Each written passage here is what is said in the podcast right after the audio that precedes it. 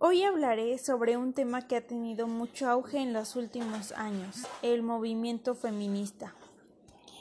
Bienvenidos a una emisión más de Mujeres de hoy.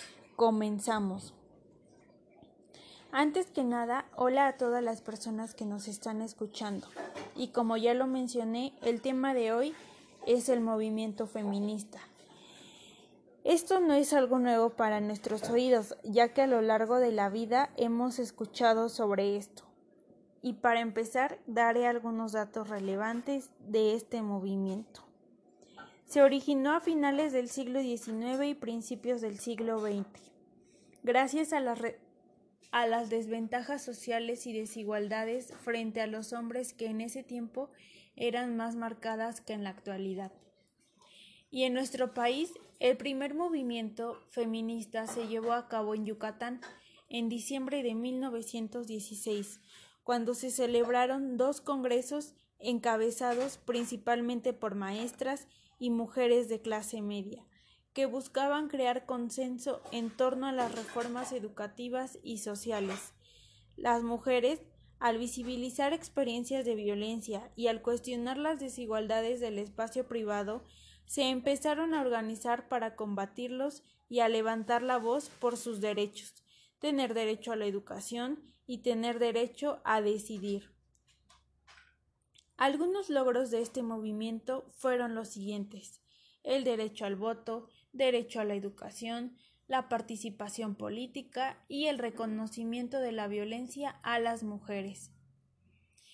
En los últimos años, este movimiento ha tomado mucho poder gracias a todos los acontecimientos que ha habido, como por ejemplo los feminicidios y el aborto.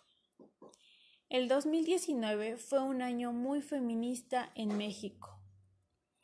Y al decir feminista, no es que las mujeres dejen de casarse o parir o ser ama de casas o que no se enamoren de los hombres o que los empiecen a golpear y los odien no es que dejen de respetarlos o de respetar a otras mujeres porque ellas toman diferentes decisiones a las que se promulgan a favor de la lucha.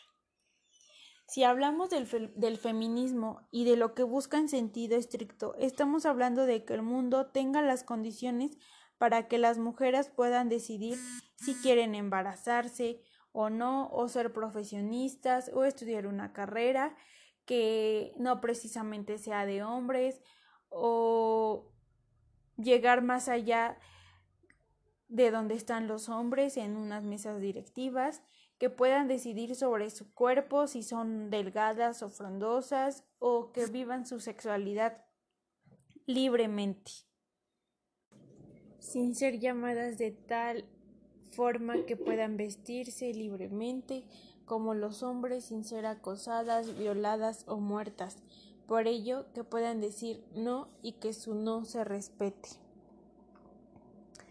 De ahí surgieron, se podría decir, submovimientos en las redes sociales. Y el primero se llamó MeToo y este fue a nivel internacional en 2017 y en México cobró mucha fuerza donde miles de mujeres alzaron la voz para denunciar las violencias que sufrieron en distintos ámbitos. Después salió otro movimiento y tuvo una etiqueta que era Yo te creo, pero el movimiento fue más allá de una red social y pronto se conocieron las denuncias por acoso en aulas de universidades y con el nombre No me cuidan, me violan. En agosto Decenas de mujeres protestaron en la Secretaría de Seguridad Ciudadana capitalina, donde gritaron y pintaron con aerosol en las paredes. Después, en, en días después, en ese mismo mes, las feministas decidieron protestar una vez más en la capital del país, dejando a su paso diamantina rosa, pintas en monumentos y vidrios rotos. Fuimos todas. Refutaron al gobierno de la ciudad sin dejar de toda la razón principal de su movimiento ni una más.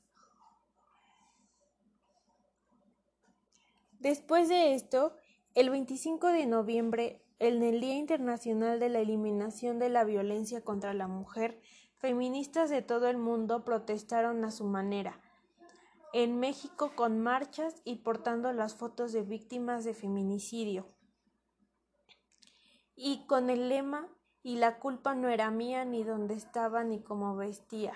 Hizo eco en el país, principalmente en la capital, en el Estado de México, en Puebla, en Veracruz, en Michoacán, en Guanajuato y en Yucatán, donde las mexicanas se vendaron los ojos, usaron colores negro, morado y verde, símbolos de la lucha contra la violencia y por la despenalización del aborto. Como mujeres, Actualmente debemos de apoyarnos una entre otras y, más importante, respetar la decisión de cada una, si apoyamos o no, si estamos a favor o en contra, pero al final somos mujeres y lo único que debemos de hacer es apoyarnos y no atacarnos entre nosotras mismas. Y con esto terminamos un episodio más. Gracias.